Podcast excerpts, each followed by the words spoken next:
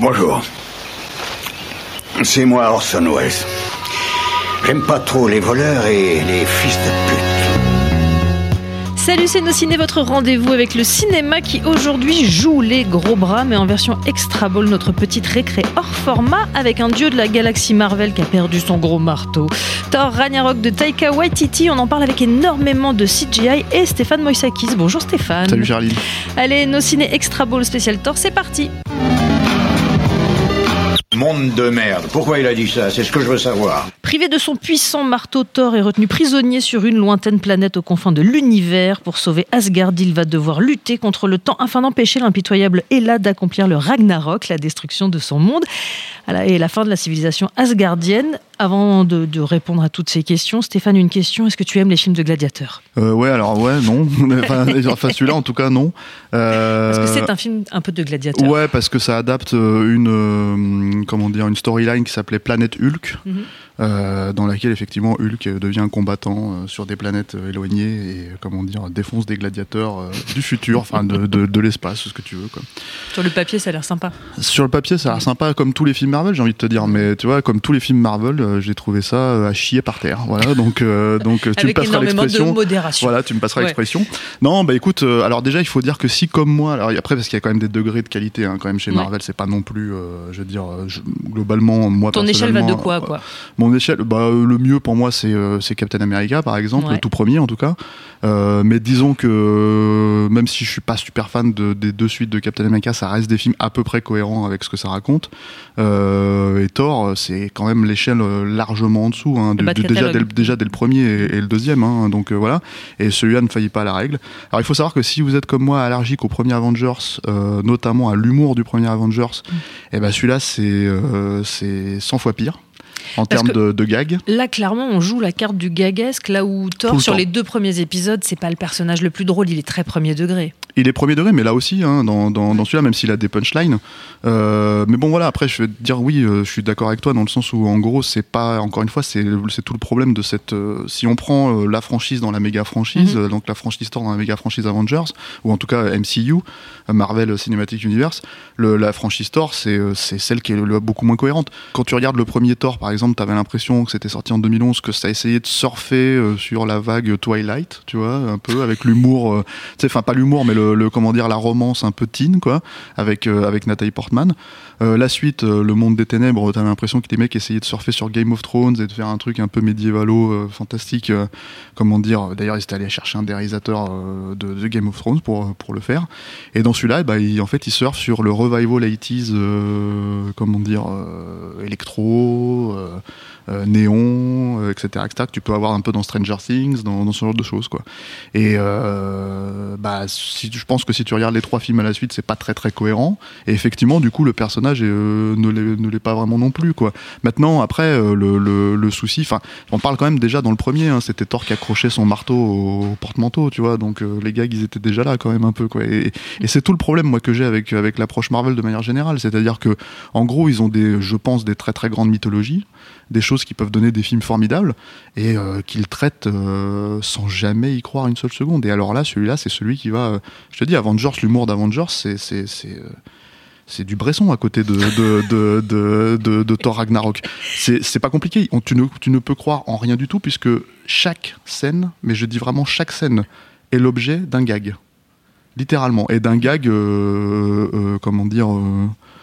Euh, d'un gag bas du front, hein. c'est-à-dire c'est Thor qui se prend une, une, une- une porte de verre dans la gueule, euh, c'est ce genre de choses quoi. Ou alors le, toute, toute première scène, c'est Thor qui est accroché à une chaîne, il parle contre contre son ennemi, c'est-à-dire le Ouais. démon qui va qui va créer le Ragnarok, euh, et en gros il se fout de sa gueule, bon ça c'est une chose, à la limite pourquoi pas, mais comme la chaîne en fait comme il est accroché au bout de la chaîne, la chaîne tourne sur elle-même, et ben en fait il ça coupe le- le- la conversation parce que, euh, comment dire, euh, il lui tourne le dos au fur et à mesure où il avance comme ça. Je- bon, les gens verront la scène, ils comprendront. Je l'explique pas très bien là, forcément, mais euh, mais voilà. Et c'est tout le film fonctionne comme ça. Tout le film en fait euh, prend des scènes qui pourraient être des scènes, comment dire, de confrontation majeure qui font avancer l'intrigue et en fait il les détourne complètement. Alors ça c'est le premier truc. Le deuxième truc, C'est un côté un peu Mr Bean chez Marvel, quoi. Ouais, Mr Bean, enfin, je sais pas comment te dire, tu vois, vraiment, c'est Avengers pousser, euh, tous les Ouais. potards d'Avengers du premier Avengers pousser à fond les, les ballons, quoi. C'est-à-dire que dans Avengers, si tu prends, pour te donner un référent, si tu prends la scène où euh, Loki s'énerve contre, contre Hulk en lui disant tu. et enfin qu'il a un regain de dignité qui lui dit ne me parle pas comme ça je suis un je suis un dieu espèce de petit humain tu vois et que Et le Thor l'aplatit, le, le ouais. Thor l'aplatit bah voilà c'est c'est ça tout le temps en fait c'est des personnages qui se lancent dans des dans des grands discours et qui se font d'un seul coup euh, défoncer la gueule quoi. Donc euh, voilà. Euh, alors ça c'est le premier le premier truc. On parle de Thor et puis dans, dans c'est autant un film avec Thor qu'un film avec Hulk celui-là quoi. Et, Ouais. euh, et alors c'est pareil. Hulk le personnage de Hulk n'est plus vraiment cohérent non plus par rapport à- à- aux autres trucs. Là ici c'est carrément un abruti congénital vraiment alors Hulk c'est Bud Spencer dans les films de Bud Spencer était Ce qui ancien est quoi très dommage parce que ça n'a pas toujours été le cas et c'est plutôt un personnage qui n'est pas inintéressant. Hulk. Euh, ouais, bah, c'est un personnage formidable dans, la- Ouais. dans, le, dans le comic bouquin, ça, que les choses soient claires, quoi. Et là, en fait, c'est un personnage qui, euh, bah, qui est euh, source de gag, encore une fois, lui aussi. C'est-à-dire qu'à un moment donné, il sort de, sa, de son bain et, euh, en gros, bon, on le voit pas, mais évidemment, Thor voit son gros kiki. Donc voilà, enfin, c'est ce genre d'humour, hein, c'est vraiment. sur ce genre de métaphore. métaphore. Il y en a un qui a perdu son marteau, l'autre on voit Ah son mais gros euh, kiki. et puis euh, et puis si tu veux pour qu'il retourne pour qu'il retourne à, à, à Asgard, il faut qu'il traverse le, le- le- ce qu'ils appellent et littéralement dans le film hein, euh, une, une porte dimensionnelle qui s'appelle l'anus du diable. Donc euh, donc voilà c'est de ce niveau-là. Non mais c'est vraiment de ce niveau-là. Donc c'est très compliqué parce que on pourrait croire que c'est vrai que c'est des, des franchises très populaires hein, les, les, les, les, films Marvel là. Mm. Moi je sais que ça fait partie des choses que qui me qui m'insupportent le plus euh, actuellement au cinéma cette espèce de logique d'avoir euh, l'impression de voir plus ou moins trois fois le même film par an, quoi. Euh, mais, euh, mais, mais là, le truc, c'est que, alors, ça fait suite directement à Avengers 2, c'est-à-dire où était perdu, où c'était perdu, euh, parce que les deux personnages, si je dis pas de bêtises, ne réapparaissent pas depuis, euh, depuis Avengers 2, en fait. Avengers première- 2, il y a surtout Hulk qui s'extrait du groupe, me semble-t-il. Voilà, c'est ça, hein et Thor, dans qui, une capsule. et Thor ouais. qui, qui, Qui sais repart plus à ouais, Asgard, ouais, ou qui a voilà. un truc à régler, un truc Voilà, de famille. Voilà, et c'est ça. Et du coup, en fait, en gros, euh, c'est la première fois, il me semble que tu les retrouves euh, de, donc de deux trois ans après. Et voilà, c'est un buddy movie, c'est ça la, la volonté, hein, c'est un buddy movie. Ouais.